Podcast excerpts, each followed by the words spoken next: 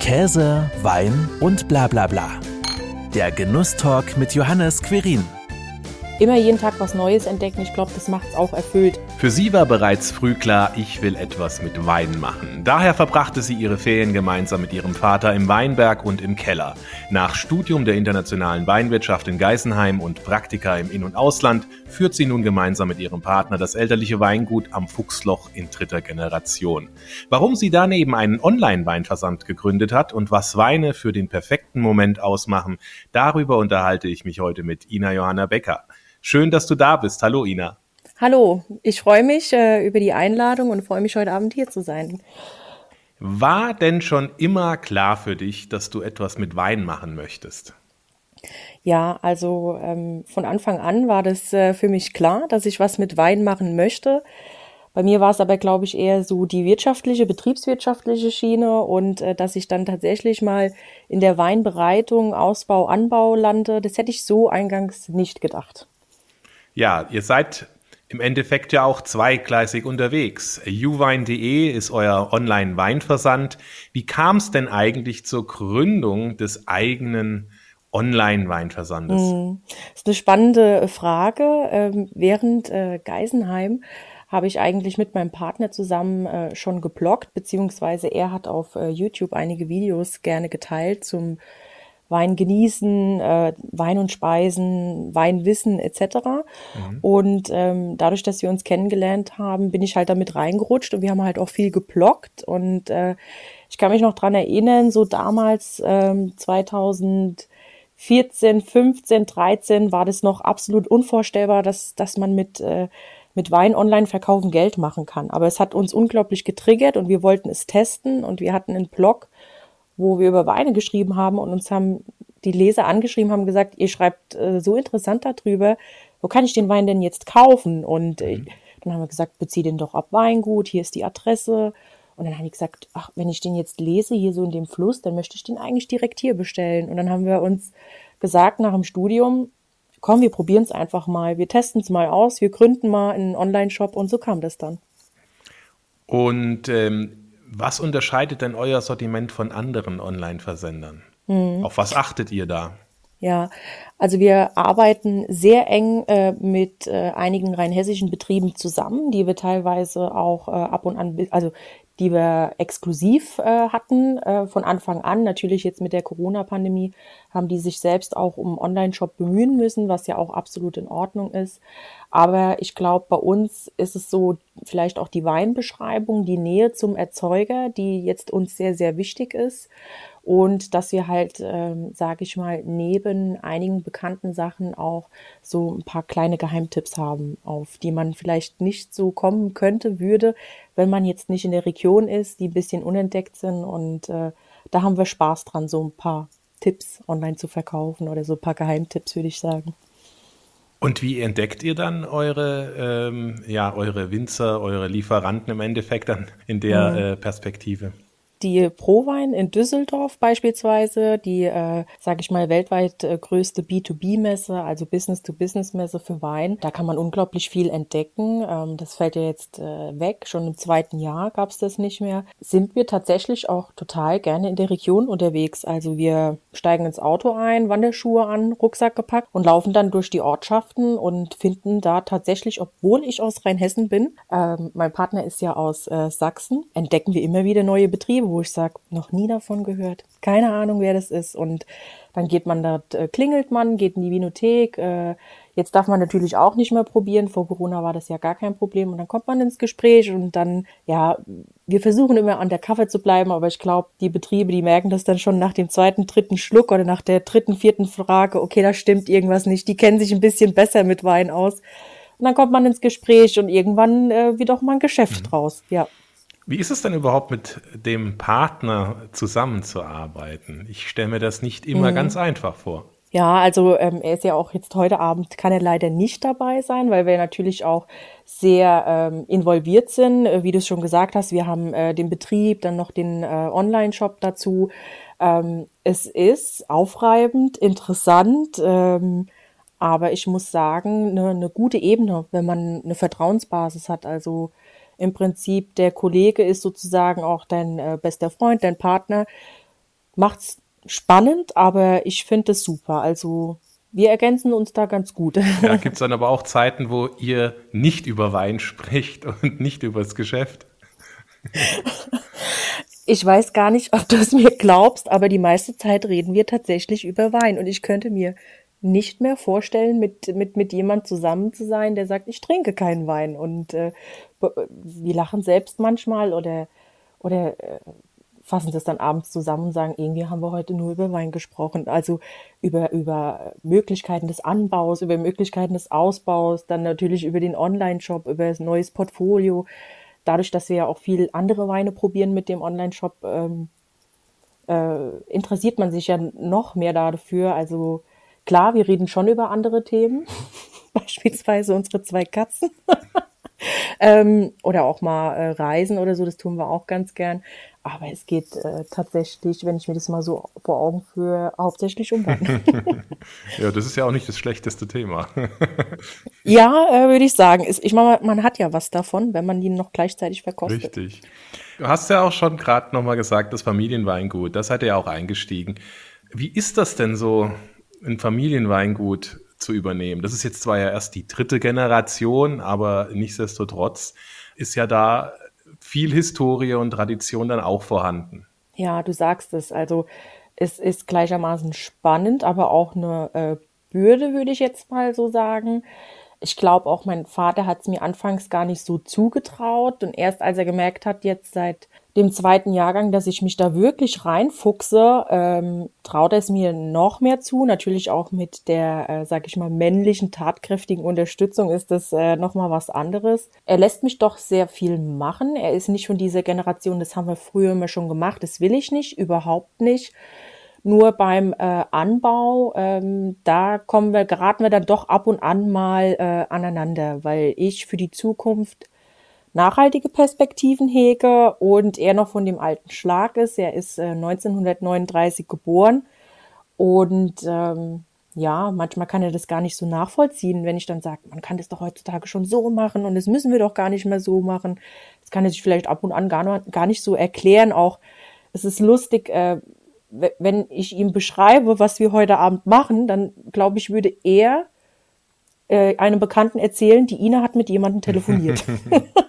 Weil ich ihm Podcast gar nicht so erklären könnte. Er ist halt kein Internetnutzer von ja. dem Alter her, aber gut, es ist, äh, ich glaube aber auch da kommen wir, kommen wir ganz gut zurecht. Wir haben eine gute Mitte gefunden. Ja, äh, ich denke, er ist ja auch glücklich darüber, dass das äh, Weingut dann auch weitergeführt wird. Total. Von daher sicherlich dann auch stolz, äh, wenn die ersten Jahrgänge aus ja, mit deiner Handschrift, so kann man es ja auch sagen, ne, mit deiner Handschrift dann auch mhm. erschienen sind. Und wir haben ja auch heute, ja, logischerweise Wein vom äh, Weingut mhm. am Fuchsloch, auch schon einen im Glas und ein weiterer wartet noch darauf, probiert zu werden. Erzähl doch mal was, was wir jetzt als erstes probieren werden. Ja, wir haben äh, den äh, Riesling vom äh, Rotliegenden. Das ist jetzt äh, unser aktueller Jahrgang, der 2019er. Der 2020er ist noch nicht gefüllt. Und ähm, er stammt von dem Rotliegenden. Der Boden ist zwar rot, äh, umschreibt aber nicht die Bodenformation, sondern eher das Zeitalter, in dem mhm. das entstanden ist. Und äh, das ist knapp 2,3 ja, Millionen Jahre zurück, in der das, äh, diese Bodenformation entstanden ist.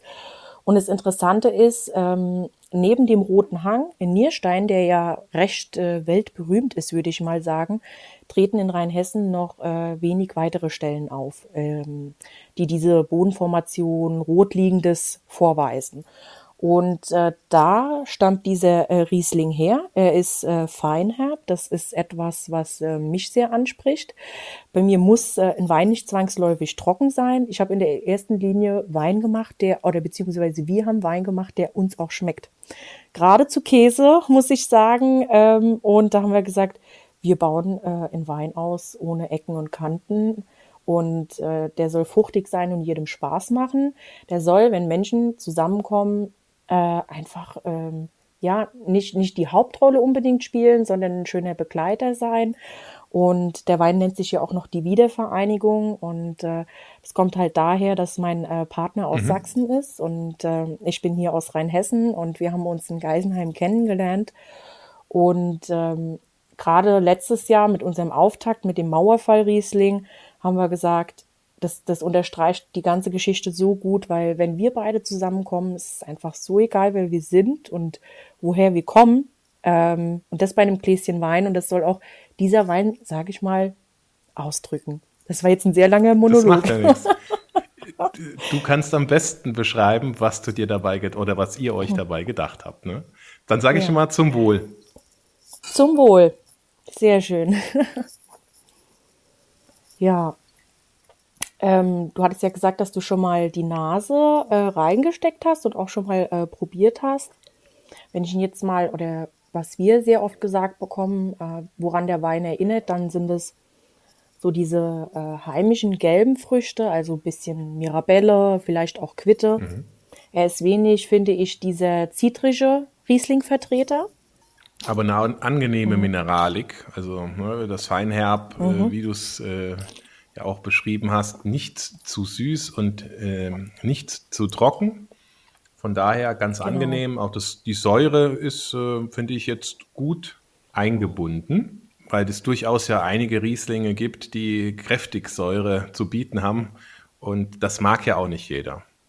Genau, dafür, du beschreibst es schon ganz gut. Ähm, wer die Säure nicht so mag, glaube ich, ist beim Riesling nicht äh, auf, gut aufgehoben.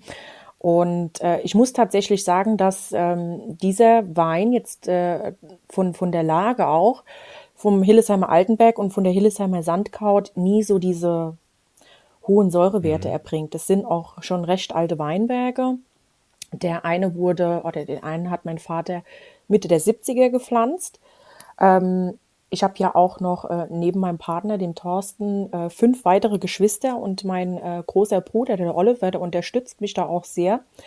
Weil ich muss sagen, Traktorfahren macht zwar Spaß, aber da man so mit einem Laubschneider und mit einem Mulcher hinten dran gleichzeitig eine Reihe fahren, Respekt, das kann ich nicht. Und dieser Weinberg äh, wäre jetzt so vom Ertrag, dass mein Bruder sagen würde, den machen wir aus. Also den hacken wir aus und pflanzen da was Neues rein. Und ich sehe da halt immer noch sehr viel Potenzial in diesen alten Beeren, weil da ist natürlich weniger Ertrag, da ist die Qualität viel höher und ähm, es ist auch eine recht äh, warme mhm. Lage, der Altenberg und die Sandkraut, und da habe ich nie so die hohen Säurewerte beim Riesling. Mhm. Ich wollte nämlich auch noch von dir wissen, wie hast du denn deinen eigenen Stil dann auch entwickelt und gefunden, ähm, um so einen Wein zu machen? Und äh, das ist, kann stelle ich mir recht schwierig vor, wenn man zum ersten Mal davor steht und sagt, okay, jetzt mache ich einen Wein. Also Johannes, wenn ich dir sage, wie ich dazu äh, gekommen bin, dann sagst du dir, ach so schwierig war das doch gar nicht, weil in erster Linie muss man sehr viel probieren. also man äh, testet sich so durch, man äh, probiert äh, kreuz und quer. Ähm, man fängt dann mal an mit ein paar Weinanbaugebieten. Gerade der Riesling, das war ja ähm, mit dem mit dem Mauerfall Riesling 2018 der erste äh, Wein. Und ich muss ehrlich gestehen, der hat mich enttäuscht, als ich den gemacht habe. Und das ist richtig bitter, ne? wenn du so einen Wein angebaut hast oder ausgebaut hast und der ist im Fass und der, der wird dann einfach nichts. Das ist ja nicht wie Kuchenbacken, dass du zwei Stunden was Neues machen kannst. Und da war ich gar nicht zufrieden. Und ähm, man testet sich so durch, man fängt an mit verschiedenen Weinanbaugebieten. Mosel hat mich am Anfang immer sehr getriggert, so diese, diese Harmonie aus Süße und Säure. Also das ist etwas, das liebe ich. Das liebe ich. Und die Mosel kann das in Perfektion und dann testet man sich immer weiter. Und ich muss gestehen, dass gerade in dem Weinanbau oder aus dem Weinanbaugebiet, aus dem ich komme, ich am spätesten angefangen habe, wirklich mich äh, systematisch durchzuprobieren, um eine Stilistik zu finden, die mich anspricht, aber auch ähm, die ich auch leisten kann. Es kommt natürlich auch drauf an, was hast du für Böden. Kannst nicht immer alles machen, mhm. was du möchtest. Ähm, habe ich Rheinhessen tatsächlich so als Vergleichswert ganz, ganz spät herangenommen. Und ähm, irgendwann war ich dann dabei, dass ich gesagt habe, ähm, ich will ähm, diese angenehme Fruchtigkeit, die der Riesling wunderbar transportieren kann. Pfiffige Säure, aber nicht zu so sehr diese, diese krasse Rieslingsäure, wo du noch am besten Bad Emser Pastillen noch dazu brauchst. Das wäre jetzt nix für mich gewesen. Und so habe ich das so nach und nach entwickelt. Das Beste daran war natürlich das viele Probieren. Also immer wieder probiert und rangetastet und dann ja. hat man dann so sein Bild, in, in welche Richtung genau. der eigene Wein dann auch gehen soll. Ja. ja. Wie, das ist, glaub, das kann man bestimmt ganz gut vergleichen mit so einem äh, Familienrezept, beispielsweise Bolognese. Ich weiß nicht, äh, äh, ähm, ob du da auch Liebehaber davon bist, wenn du das kochst oder so, so, so ein Standardrezept, was du hast, was du immer weiterentwickelst, aber auch immer probieren musst, abschmecken musst, ob das dein deinen äh, Ansprüchen genügt. Mhm. Ja. Wie viel Hektar habt ihr eigentlich? Wir bewirtschaften um die 18 Hektar. Genau, und alles komplett in, den, äh, in der Hillesheimer Gemarkung. Also liegt äh, nebendran ist ja auch noch Gaudenheim, Dondürkheim und äh, Dolgesheim. Aber wir bewirtschaften diese 18 Hektar tatsächlich ausschließlich in der Hillesheimer Gemarkung. Und was ist jetzt das Besondere an euren Weinen? Du hast ja jetzt sehr schön, genau, also es ist der zweite Jahrgang, ne, wenn ich das jetzt richtig, mhm. richtig abgespeichert habe. Was ist ähm, das Besondere an, an den Weinen, die ihr jetzt dort kreiert? Ja, das ist eine, eine gute Frage. Und äh, gerade äh, wenn man aus Rheinhessen stammt, aus dem äh, größten deutschen Weinanbaugebiet, wo es äh, Weingüter gibt wie Sand am Meer, wie kann man sich da noch unterscheiden? Was, was ist das Besondere daran? Ich denke, es ist zum einen äh, die Geschichte, die Verbindung, die wir einfach haben, dass wir Ost und West miteinander verbinden, dass wir irgendwie sagen, es ist so total egal, wer wir sind und woher wir kommen und wir machen zusammen Wein und äh, ich merke das ab und an noch, wenn man drüben im Osten ist, dass die Mauer sehr oft noch in den Köpfen ist und bei uns jungen Leuten mhm. überhaupt nicht. Und äh, das wollen wir zum einen äh, ausdrücken oder das macht auch finde ich das Weingut ein bisschen aus. Und was auch interessant ist, ähm, ist die Tatsache, dass mit dem zweiten Jahrgang, wir waren ja vorher ein kompletter Fassweinbetrieb, also das bedeutet, wir haben den Wein zwar angebaut und auch ausgebaut, aber dann kamen riesen Tankzüge, die 15.000, 20.000 äh, Liter aufladen können und haben den dann zu größeren Kellereien gebracht. Weil Lidl, Rewe, Edeka und Co., diese ganzen Literweine, die du dann äh, stehen siehst, da kann es dann halt auch mal sein, dass der Wein von unserem Betrieb mit drin ist. Und ähm, dadurch, dass wir vor zwei Jahren angefangen haben, mussten wir uns zu niemandem anpassen, sondern wir konnten sagen, wir machen das jetzt so, wie wir wollen und äh, wie wir denken. Und wir hatten, was natürlich, äh, sage ich mal, schlecht als auch gut ist, keine Kunden. Also wir hatten niemanden, der uns gesagt hat, wir wollen das trinken, weil ich kenne das Gerade meine Schwester, die hat einen sehr großen Betrieb nach Worms geheiratet. Die können nicht so von heute auf morgen einfach mal in Wein umstellen, den Kunden jahrelang getrunken haben, obwohl mein Schwager manchmal so dieses önologische, diese önologische Lust dazu hätte. Und da hatten wir halt keinen Druck. Aber das ist natürlich auch ein Nachteil, weil wenn du von 0 auf 100 startest und da ist kein einzigster Kunde, der nach deiner Flasche Wein fragt, das ist natürlich auch kritisch. Aber das sind so diese zwei Sachen, dass wir wirklich Weine kreiert haben, die unsere Handschrift tragen, wo wir hinten dran stehen. Und natürlich diese Geschichte, würde ich mhm. sagen. Gar keine Kunden ist ja auch nicht richtig. Ihr könnt ja dann wunderbar auch die Kombination mit dem äh, Online-Shop nutzen. Ja, das stimmt. Also das war schon ähm, ein Riesenvorteil. Aber auch da muss ich sagen, ähm, dass es nicht so einfach ist, ähm, trotz äh, zahlreicher bestehender Kunden einfach mal so ein Weingut zu etablieren, was kein Mensch kennt. Und ähm, erst äh, als wir jetzt äh, Anfang des Jahres, im Januar, bei Meiningers Weinwelt mit unserem Riesling Wein des Monats geworden sind, hat man auf einmal gemerkt, dass man Reichweite bekommt. Und dann ging es nach oben und es haben immer mal öfters Kunden bestellt. Und ansonsten waren die immer sehr zögerlich. Also man muss da wirklich schon überzeugen und immer anbieten und immer erklären, was das ist. Ähm, aber es entwickelt sich so langsam. Ja. ja. Wie sind eure Erfahrungen im, im Online-Geschäft? Äh, ist dann tatsächlich auch noch viel Beratung per E-Mail, Telefon, Chat notwendig oder weiß jeder schon direkt, was er will? Ähm, ich bin mir relativ sicher oder ich kann so die Info geben, dass es sich so aufteilt zwischen 70 Prozent, die sehr genau wissen, was sie möchten, und äh, 30 Prozent, die dann doch mal per, also Unsere Zielgruppe, sage ich ja, sind eher mal so die Silver Surfer, also Leute ab 40, 50, 60 plus. Äh, wir sind ja nicht so auf die, die Jugend getrimmt wie jetzt andere Online-Shops. Die rufen dann doch ganz gerne mal an und sagen, ich brauche ein Rosé und weiß nicht, wozu der passen könnte oder ich suche einen Riesling etc. Also so 30 Prozent brauchen dann doch noch Beratung und die greifen dann tatsächlich auch zum Hörer. Mhm. Wir haben ja auch noch den zweiten Wein, einen Rosé, der Ollis Pink Disco Fox heißt. Ja, genau. Das ist äh, sozusagen die Hommage an meinen Bruder oder ähm, die Handschrift meines großen Bruders. Mhm. Und ähm, wir haben gesagt, wir brauchen auf jeden Fall ähm, noch einen zweiten Wein ja. ähm, im Portfolio. Und dann fiel die Wahl relativ schnell äh, auf ein Rosé, weil wir hatten eine Party geplant, eine große Party für den Sommer. Mhm. Die konnte dann so wahrscheinlich, also konnte so leider nicht stattfinden, 19. Und dann haben wir gesagt, da brauchen wir ein Rosé. Mhm. Wir machen einfach ein Rosé. Und äh, mein Bruder hat dann gesagt, ja, ich mach den. Der trinkt total gerne Rosé.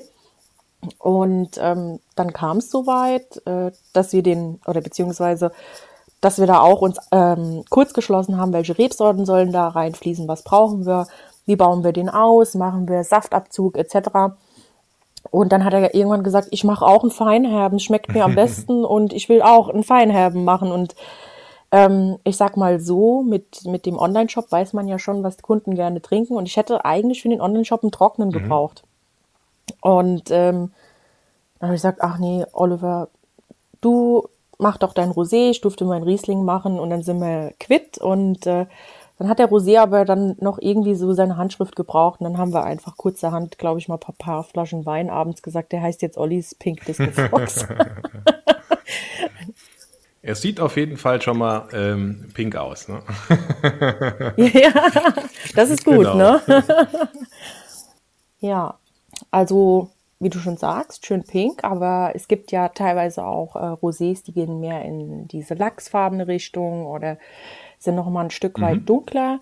Ähm, hier haben wir ja im Prinzip die, die äh, Rebsorten Cabernet Sauvignon, Merlot, Dornfelder und Portugieser mit drin. Und ich finde gerade das macht ein, ein unglaubliches Aromenpotpourri aus. Ähm, wir haben zum einen dieses, finde ich, ähm, kernige, würzige von Cabernet Sauvignon, Merlot, aber auch dieses fruchtige vom Dornfelder, Portugieser. Also es war eine super Kombination und ich finde, es ist ein Rosé, der ein bisschen fülliger mhm. ist. Es ist kein, es ist kein aalglatter Rosé, der sehr, sehr leicht ist. Genau, ist auch ein 2019er Jahrgang, feinherb und ist auch wieder so unsere Philosophie, so ein Wein ohne Ecken und Kanten, einfach äh, fruchtig.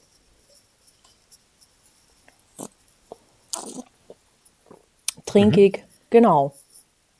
Jetzt habe hab ich noch gar nicht deinen guten Käse dazu äh, probiert. Welchen hattest du denn eigentlich dazu angedacht, zu dem Rosé? Ich denke mal, dass der, ähm, jetzt muss ich mal gerade noch mal überlegen, der Deichkäse dazu mhm. passen könnte. Also zum Riesling passen sehr wahrscheinlich alle drei. Ja, der Deichkäse könnte dazu passen. Stelle ich mir zumindest mal vor. Ich probiere das direkt mal. Er ist nämlich nicht so kräftig, wie er, wie er aussieht, aber hat trotzdem seinen, ja, so, so einen richtig schönen Eigengeschmack. Bergkäse im Endeffekt, zumindest mal die Kulturen, die dafür ver verwendet werden und könnte dazu passen. Ja. Es ist, ähm, finde ich, ähm, zwei sehr gesellige Partner. Also die leichte cremig, also diese, es ist ja jetzt kein Greif der Käse mit Salzkristallen, ja. sondern er ist noch sehr jung und dazu dieser cremige ähm, Roséwein, der ja auch diesen biologischen Säureabbau gemacht hat, wo wir im Prinzip mehr in diese Milchsäure, dieses Laktische reinkommen, finde ich, ähm, die passen gut, die haben sich mhm. gut gefunden. Plant ihr denn dann auch noch weitere eigene Weine? Kannst du da schon mal was dazu verraten? Jetzt habt ihr von einer Sorte zur, zur zweiten. Gibt es jetzt dann im nächsten Jahr drei oder sogar vier? Mhm. Äh, du kannst äh, sehr gut hell sehen, muss ich sagen. Oder du traust es uns zu, jetzt wo du die Weine probiert hast, dass wir ja, noch mehr machen nicht? können. Also Ja, also es äh, steht tatsächlich etwas in der Pipeline und äh, zwar werden wir mit äh, zwei Burgunden an den Start gehen oder sage ich mal so, die Fuchsloch-Familie bekommt noch zwei Burgundergeschwister dazu. Zum einen ein Grauburgunder, der wird tatsächlich mal trocken sein und äh, ein Weißburgunder, der auch feinherb mhm. sein wird. Genau. Und äh, beide haben wir jetzt äh, gekühlt und äh, spontan, ver äh, also nicht, Entschuldigung, nicht spontan vergoren, aber gekühlt und kontrolliert äh, vergoren. ähm, und auch im Edelstahltank äh, ausgebaut. Meine Vision ist, dass der ähm, Grauburgunder irgendwann mal, das ist jetzt auch so ein Testen, weil, wie gesagt, ähm, ich habe ja eigentlich internationale Weinwirtschaft studiert und dass ich jetzt eine önologische Großmeisterin wäre, ist weit gefehlt. Das ist alles sich so mal rantasten und ich glaube, wenn man anfängt, im Edelstahltank auszubauen, da, da kann erstmal nichts schieflaufen. Das muss funktionieren. Und ich könnte mir vorstellen, dass man vielleicht auch ab und an mal was anderes probiert, ob Tonneau oder etc. Das könnte ich mir noch vorstellen, aber die äh, Fuchsloch-Familie wird jetzt erstmal nur um zwei Geschwister. Ja, st äh, Stück für Stück wächst das dann, das Sortiment. Das ist genau. ja auch äh, schön. Genau, ähm, du hast gerade schon gesagt, ich wollte nämlich fragen, ich weiß nämlich gar nicht genau, was man alles bei internationaler Weinwirtschaft überhaupt äh, studiert und was man da auch macht. Ich hätte das nämlich tatsächlich eher so in diese BWL-Richtung äh, ge geschoben, weniger jetzt tatsächlich irgendwie in den Keller und in den Weinberg. Ja, genau. Ähm, deshalb auch war das äh, nie so mein Plan, dass ich mal äh, in, in diesem äh, Part lande, dass ich tatsächlich aktiv mit in den Weinberg rausgehe, dass ich mich um, mit um den Keller kümmere etc. Das war so nie geplant. Ähm, ich habe auch ein Abitur auf einem Wirtschaftsgymnasium gemacht, bin dann in Geisenheim gelandet, weil es für mich die oder perfekte Kombination war aus Betriebswirtschaft und halt dieses äh, Weinbauliche. Und in Geisenheim hast du halt auch schon Fächer wie oder Module wie Önologie, wo es komplett um die Weinbereitung geht. Äh, die musst du als IWWler genauso mitmachen oder Weinbau. Das ist alles mit dabei. Also wir haben sehr viel Überschneidung mit den Studenten gehabt, die dann äh, Weinbau und Önologie studiert haben, bis auf Verfahrenstechnik, wo die sich dann Traktoren angucken mhm. und die Physik bis ins Kleinste durchkauen, wo ich von Anfang an mhm. gesagt habe, das brauche ich nicht. Nein, danke. Ähm, ja, und dann geht's natürlich auch viel in die äh, internationalen Module rein. Also ich kann mich dran erinnern, im Studium, wir haben sehr, sehr, sehr viel probiert ähm, aus der alten und aus der neuen Welt und äh, um da den Gaumen zu schulen, auch die Märkte kennenzulernen, was sind dort so die Vorlieben, wie ist dort äh, der Absatz. Ja, das sind, würde ich sagen, neben dem betriebswirtschaftlichen auch noch so diese weinbaulichen, weinölologischen und weinmarktlichen ja, Module. Und dein Partner hat auch internationale Weinwirtschaft studiert, ne? Genau, äh, er war im äh, selben Jahrgang, er war sogar Semestersprecher und war mir bis auf das letzte Semester immer sehr unsympathisch gewesen. Und es hat sich dann so ergeben, dass wir dann im letzten Semester und wir uns besser kennengelernt haben und er mir auf einmal doch nicht mehr unsympathisch war. Ja, so, so schnell kann es gehen. Ja. genau. Sehr schön. Wären wir ja schon beim perfekten Moment. Ja. Ihr habt das ja auch auf eurer Seite draufstehen, äh, der Wein äh, für den perfekten Moment. Was braucht denn ein Wein für den perfekten Moment? Ich glaube, wir beide haben es uns auch schon eben äh, ganz schön gemacht. Ähm, zum einen sind es natürlich die lieben Menschen um einen drumherum. Alleine zu trinken macht nie wirklich Spaß. Also gute Gesprächspartner, liebe Menschen und äh, immer was äh, Kleines, Feines äh, zum Wein dazu. Also ähm, ob das jetzt Käse ist oder irgendetwas anderes. Ähm, Hauptsache hochwertig, ähm, vom Guten, vom Erzeuger seines Vertrauens ähm, Nachhaltigkeit etc. Ich glaube, das sind so, das machen dann doch perfekte Momente aus, so diese Kleinigkeiten zu genießen. Mhm. Jetzt hast du ja einen sehr vielfältigen Arbeitsalltag, weil das so unterschiedlich ist, ja? vom Online-Weinversand bis hin in den Keller oder in den Weinberg. Was macht denn einen erfüllten Tag für dich aus? Ja, oh, das ist eine gute Frage. Jetzt, jetzt hast du mich. Das ist ja hier. Hm, was macht einen erfüllten Tag auf? Ich war mal bei einem Vorstellungsgespräch und äh, dort sollte ich mich beschreiben, ohne das Wort Wein zu benutzen. Und ich konnte das einfach nicht. Das ist jetzt gerade auch so eine Frage, die ich nicht beantworten kann, ohne das Wort. Äh, ja, also um, sage ich mal, mit dem Wort das Wein, dass ich das einfach nicht nehmen kann. Also das funktioniert auch nicht. Erfüllter Tag ist äh, auf jeden Fall. Ähm, erstmal gut ausgeschlafen und ähm, abends dann ähm, bei einem guten Glas Wein ausklingen lassen. Ähm, definitiv. Und da muss es nicht immer der eigene Wein sein, sondern einfach ähm, gerne auch äh, rumprobieren. Also äh, neue Sachen entdecken, immer jeden Tag was Neues entdecken. Ich glaube, das macht's auch erfüllt und würde das so ganz gut äh, mhm. umschreiben. Mhm. Uns beide, den Thorsten und mich, dass wir immer Lust haben und Freude und Energie jeden Tag etwas Neues kennenzulernen. Ja, und Wein ist natürlich das verbindende, das verbindende Glied. Ich meine, das ist ja auch gar ja. nicht schlimm und deswegen darfst du es auch ruhig benutzen. ja, also von daher. Sehr gut. Lieblingswein ist auch ein gutes Stichwort. Was ist denn dein aktueller Lieblingswein? Klar, außer jetzt äh, sowohl die Wiedervereinigung als die äh, mm. als auch Ollis Pink Disco Fox. Ähm, von daher, was trinkst du denn sonst noch gerne aktuell? Was absolut zu meinen äh, Favorites äh, gehört, ist äh, zum einen der ähm, Weißburgunder Kalkstein vom äh, Weingut Kröhl aus Weinholzheim und ähm, zudem im roten Bereich äh, nach wie vor, was mich auch mein Leben lang begleitet, was ich, äh, wo ich immer wieder drauf zurückkomme, ist ähm, oder sind die großen Gewächse vom Weingut Knipse aus der Pfalz und an, an allen voran der Kirschgarten ist so mein äh, Favorite. Also davon eine Flasche öffnen und allein dieses Bouquet in einem, in einem hochwertigen Glas, ähm, das ist auch immer sehr, sehr wichtig, dass man beim Glas nicht geizt ähm, und da in ein gutes investiert. Also der Wein schenkt es einen definitiv zurück. Und da ist etwas mit äh, Kirschgarten, GG von Knipser, also das ist der Himmel auf Erden. Also immer wieder, immer wieder ein Fest. Sehr schön. Genau. Das freut natürlich auch die, die anderen Winzerinnen und Winzer, wenn sie dann hören, ja, äh, der Wein kommt bei Kolleginnen und Kollegen auch gut an. Ne? Also du hast ja gesagt, mit dem ersten Jahrgang warst du nicht zufrieden. Wie kam mhm. der denn trotzdem an, auch wenn er dir jetzt nicht so geschmeckt hat, wie du dir das vielleicht vorgestellt hast? Ähm, ich muss sagen, doch recht gut. Also ähm, gerade bei äh, Freunde und Familie, die dann doch ähm, immer auch gerne kritisch äh, Sachen hinterfragen oder auch ähm, von denen ich weiß, dass sie tatsächlich ihre ehrliche Meinung mit mir teilen, haben gesagt, ja, der ist, der ist gut. Also es war nichts Perfektes, dass sie gesagt haben, Ina, das war ein Bombenjahrgang, bitte, du bist die Winzerin auf Erden. Nein, so war es nicht. Aber der war gut und ähm, das äh, war dann auch für mich, äh, sage ich mal, ein kleiner Ritterschlag, äh, dass ich im Prinzip sinnbildlich den Kuchen nicht versalzen habe oder den Kuchen nicht ganz äh, hab kaputt gehen lassen. Ähm, ja, und ähm, dann hat er sich so peu à peu abverkauft. Aber auch da muss ich gestehen, haben wir uns gar nicht äh, groß getraut, was abzufüllen. Das war eine Gitterbox. Mhm. Ähm, das sind, waren so 300 Flaschen in einer großen Gitterbox.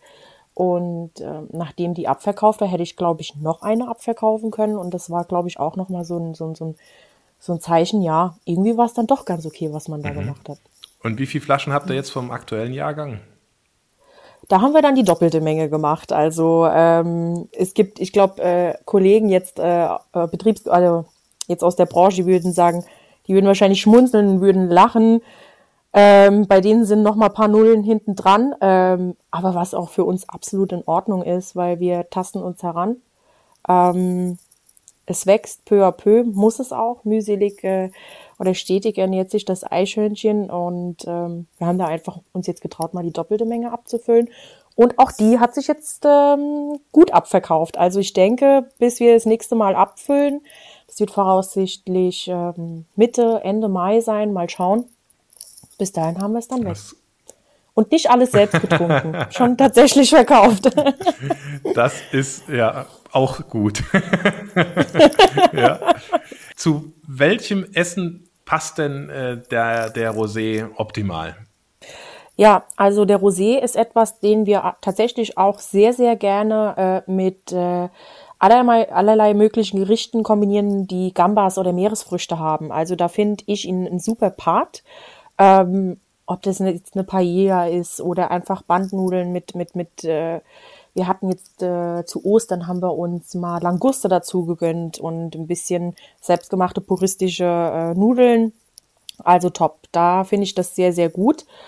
Ähm, ja, aber ich könnte mir den auch sehr gut äh, vorstellen zu, zu, zu fruchtigen Komponenten. Also wenn man sich traut, in der asiatischen Küche einfach herzhaft und ähm, fruchtig zu kombinieren. Das, äh, etwas mit Ananas da in diesem Bereich. Ähm, könnte ich mir auch sehr gut dazu vorstellen. Ja, gerade auch zum Asiatischen, also genauso beim, beim Riesling, da denke ich, der passt ja auch sehr gut rein.